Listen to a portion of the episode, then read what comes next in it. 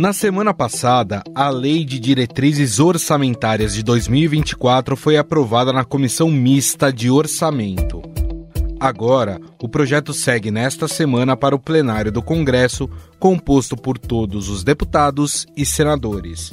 O relator Danilo Forte fez um acordo com o governo e permitiu que os investimentos das estatais no Programa de Aceleração do Crescimento, PAC, em um valor de 5 bilhões de reais, fiquem fora da meta fiscal. Técnicos do Ministério do Planejamento me disseram que foi uma decisão política, essa exclusão desses 5 bilhões dos investimentos de empresas estatais da meta fiscal. Disseram que foi uma decisão de governo, chegou para o Ministério e que lá dentro eles avaliam que o importante é que tem um valor delimitado.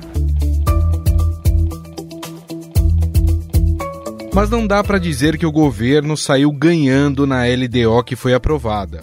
O texto limita o contingenciamento, ou seja, o bloqueio de despesas no orçamento do ano que vem, a 22 bilhões de reais, esse valor impossibilita a tentativa do ministro da Fazenda, Fernando Haddad, de ter um déficit zero nas contas públicas. A minha meta estabelecida, vou buscar o equilíbrio fiscal de todas as formas justas e necessárias para que nós tenhamos um país melhor. Um descaso de 10 anos que ninguém se importou, mas nós nos importamos.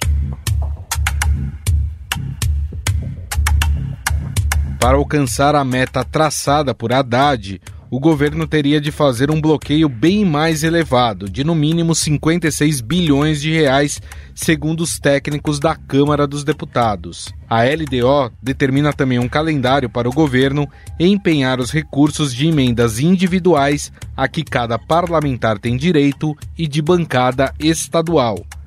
Ambas são impositivas, ou seja, obrigatórias o que reduz o poder do executivo e aumenta o do legislativo. O projeto prevê o valor recorde de 48 bilhões de reais em emendas para o ano que vem, levando em conta também as que não são impositivas. Nós não podemos é alimentar né, a política do, do fisiologismo, né, do tomar lá da cá, que muitas vezes pressiona né, e condiciona votações do Congresso Nacional. Esse cronograma é exatamente para facilitar. Ele facilita, inclusive, o trabalho do, do próprio Executivo e garante uma previsibilidade. E é claro que esse tema também foi criticado pelos governistas, que reclamam da diminuição do controle do governo sobre o orçamento. Temor desses governistas é que o dinheiro saia da conta do PAC, prejudicando a execução de uma das principais vitrines do governo Lula. Mais de 90% das despesas da União são comprometidas com despesas obrigatórias, e o que resta é alvo de intensa disputa entre o governo e o parlamento, que nos últimos anos conquistou o poder maior do orçamento por meio dessas emendas. O relator Danilo Forte também incluiu um dispositivo no parecer para garantir maior controle na transferência especial, aquela que ficou conhecida como emendas PIX. Essa é uma das modalidades no orçamento que permite que os parlamentares enviem dinheiro público diretamente a seus redutos eleitorais. Que o governo do presidente Lula pagou nos primeiros meses de 2023 quase 1,7 bilhão no que ficou conhecido no meio político como emendas PIX, que é uma modalidade de emenda que envolve a transferência direta do dinheiro a estados e também municípios sem a fiscalização por parte do governo.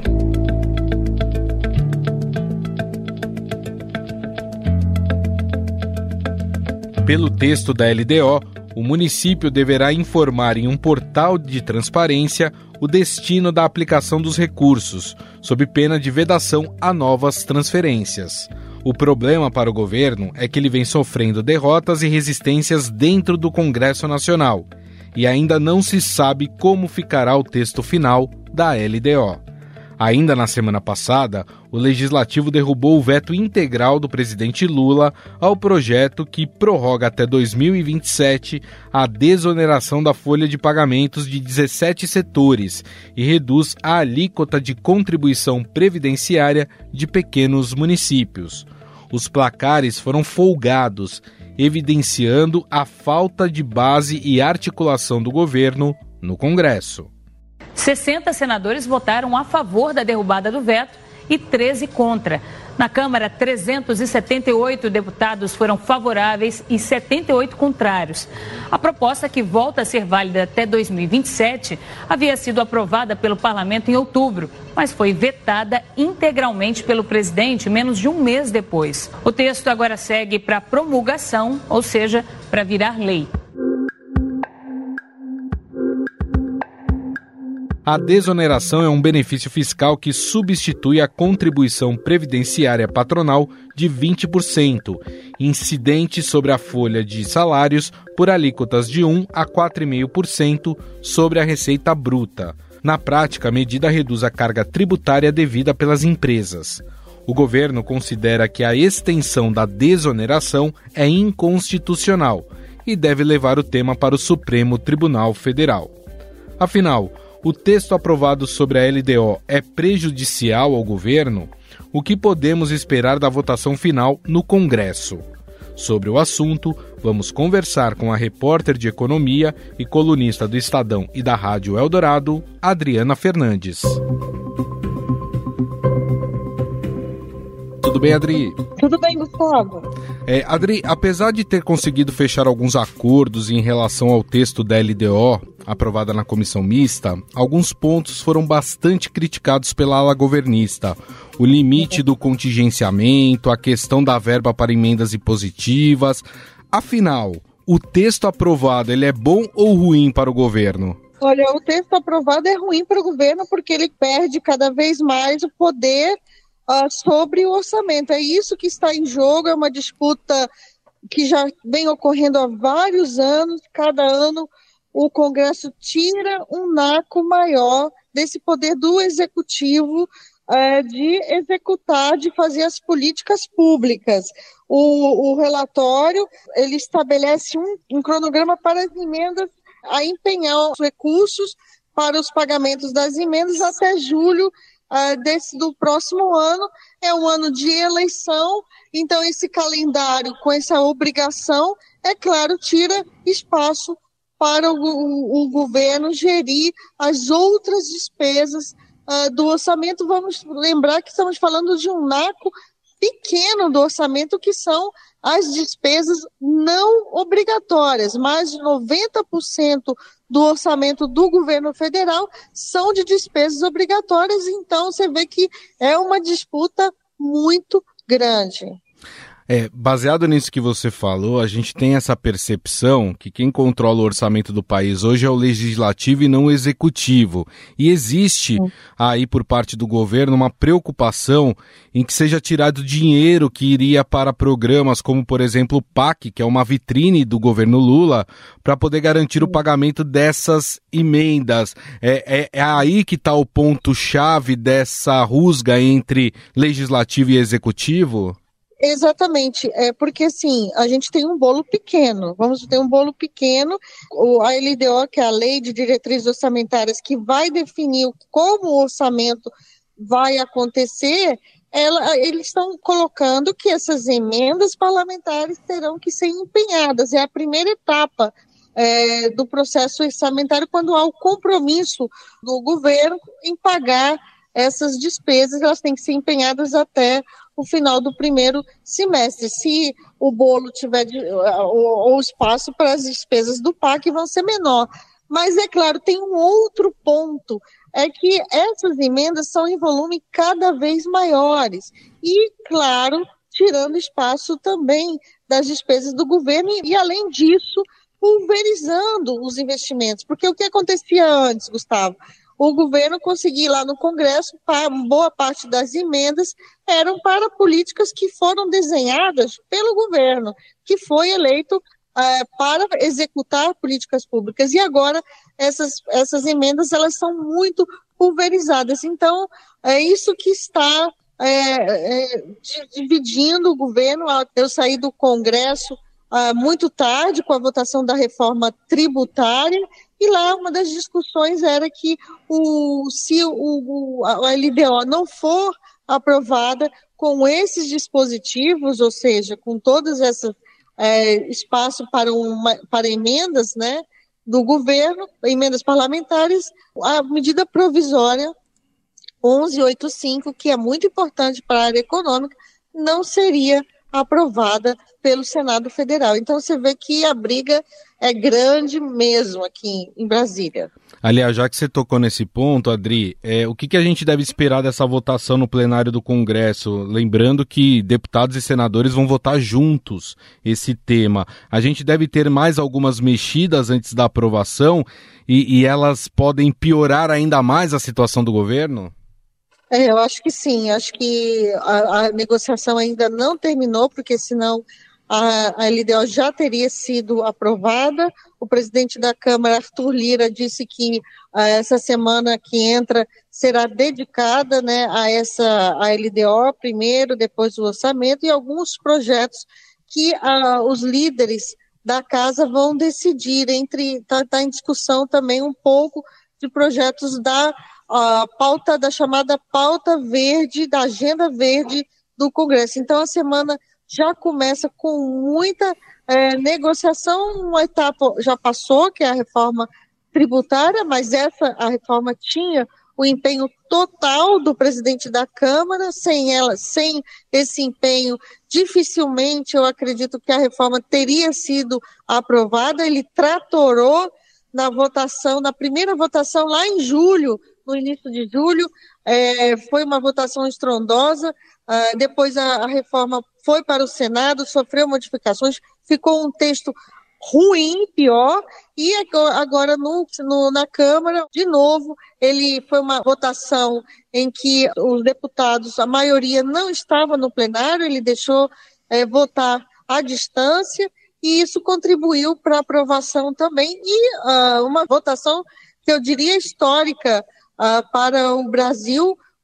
Foram mais de 30 anos tentando aprovar a reforma tributária. Não vai ser, não vai ter uma mudança mágica de uma da noite para o dia, mas essa simplificação, essa mudança tem potencial sim de mudar a chave uh, do Brasil para um novo modelo de investimento, de crescimento, com menos burocracia e mais simplificação.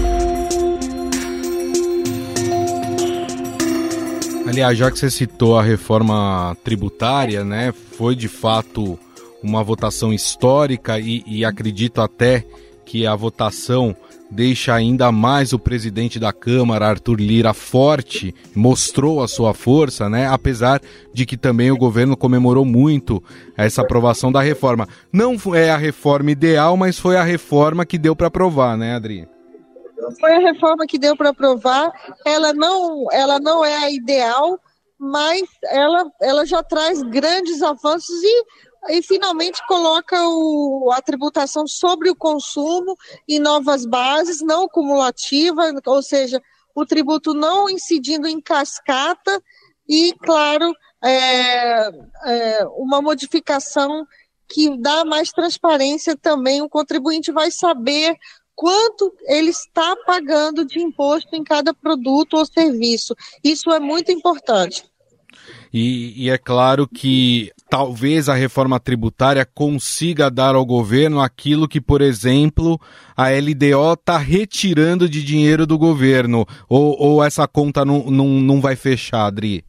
Não, não tem uma relação. A reforma ela tem uma, uma, uma, um prazo de implementação longo. O LDO é coisa de curtíssimo prazo, é ano que vem. E tem uma discussão por trás que ainda não está terminada, que é a discussão da meta fiscal. A meta, o ministro da Fazenda, Fernando Haddad, ele decidiu e conseguiu o apoio do presidente Lula de manter a meta. Mas ele, a meta de zerar o déficit no ano que vem mas ele ainda não conseguiu as receitas, a arrecadação necessária para garantir é, essa, essa trajetória. Por isso, é, toda aquela discussão para que o governo fizesse um contingenciamento menor. E a LDO permite, tem uma, o, o relator, ele fez uma mudança que permite um contingenciamento menor, muito provável que também seja questionado na justiça, a oposição questione, por quê? Porque trata-se de uma regra do arcabouço fiscal, que é uma lei a complementar e a, a LDO, uma lei ordinária, e alguns analistas fiscais e também da Câmara e outros, até mesmo dentro do governo, técnicos experientes, dizem que não dá para mudar o arcabouço, que é uma lei complementar, com uma lei ordinária. Então a gente tem aí, o governo vai conseguir é, eu não tenho dúvidas que aprovar essas medidas, mesmo que desidratadas, mas vai faltar ainda arrecadação. Então, entramos no ano de 2024 com alguns dos problemas é, ainda não resolvidos. O fato, por exemplo, do governo ter colecionado derrotas, principalmente na área econômica do Congresso, vou lembrar aqui a derrubada do veto em relação à desoneração da folha de pagamento, faz com que essas negociações para o governo comecem a ficar cada vez mais difíceis e o governo vai ter que ceder cada vez mais aos interesses políticos? Exatamente, porque voltamos à questão inicial que é das emendas. Se, se as emendas são impositivas, ou seja, esse termo é, significa na prática que o governo tem que executar, a moeda de troca não existe mais, o governo é obrigado, então ele não tem esse instrumento para pedir apoio para a sua pauta. Os deputados agora eles colocam a emenda, vão nas suas bases, tem até, eu já fui em cidade do interior em que tem até desfile uh, de tratores, de, de placas, é isso aqui foi conseguido com a emenda tal, tal, tal, que antigamente a gente via com uh, isso aqui é um projeto é uma, do governo, um recurso do governo federal. Você vê que virou uma chave, né? Que uh, tem uma palavra que usam muito lá no, no Congresso, que é o tal empoderamento do legislativo e eles não querem, o deputado, o senador, ele não quer mais abrir mão uh, desse, desse poder das emendas, que antes é, o pagamento das emendas, o empenho das emendas estava na mão do executivo. Quando ele torna, quando o Congresso lá em 2015 inicia esse processo de tornar as emendas impositivas, essa chavinha muda e cada ano os parlamentares querem mais poder sobre as políticas, sobre o dinheiro orçamentário. Perfeito. Dri, para a gente encerrar, é, estamos no, no, final do ano. É, foi um ano desgastante para o governo, de muita negociação. O governo conseguiu sim aprovar algumas pautas importantes na área econômica dentro do Congresso, sofreu alguns reveses, é verdade, mas pelo balanço que a gente pode fazer de 2023, dá para a gente imaginar que o governo terá muitas dificuldades no ano que vem? Olha, ainda tem, eu, eu, acredito que sim, vai começar com vai começar com um ano mais difícil. Mas antes disso, né, vamos falar que a gente está terminando o ano com inflação em queda, juros em queda. O governo resolveu a questão dos precatórios, né, aquela bola de neve, o calote que tinha sido dado nos precatórios, isso está resolvido. Então, tem coisas a comemorar, mas a, a, o crescimento em 2024 está desacelerando, isso vai aumentar a pressão por expansão de gastos, isso está na conta, né? Então todo mundo quer gastar mais para poder ativar a economia, tem outros problemas, e, e claro, vamos enfrentar o, essa discussão volta forte ano que vem, que é da meta né, da discussão fiscal uhum. e ainda é, outras políticas que não foram encaminhadas. É, a, a, a, pauta para a indústria, a, a neoindustrialização, a política, o, o governo ainda não entregou. O vice-presidente Geraldo Alckmin, ministro do, da Indústria, Desenvolvimento, Indústria, Comércio e Serviços, não entregou uma pauta que foi pauta de campanha, que é a, a política de reindustrialização do Brasil. São muito necessárias para o Brasil crescer de fato. Perfeito. Bom, nós conversamos com a repórter de economia, colunista do Estadão e da Rádio Eldorado, Adriana Fernandes, tratamos sobre a LDO, falamos um pouco de reforma tributária também e, claro, os desafios que o governo tem pela frente na área econômica. Adriana, queria te agradecer mais uma vez. Muito obrigado. Obrigado.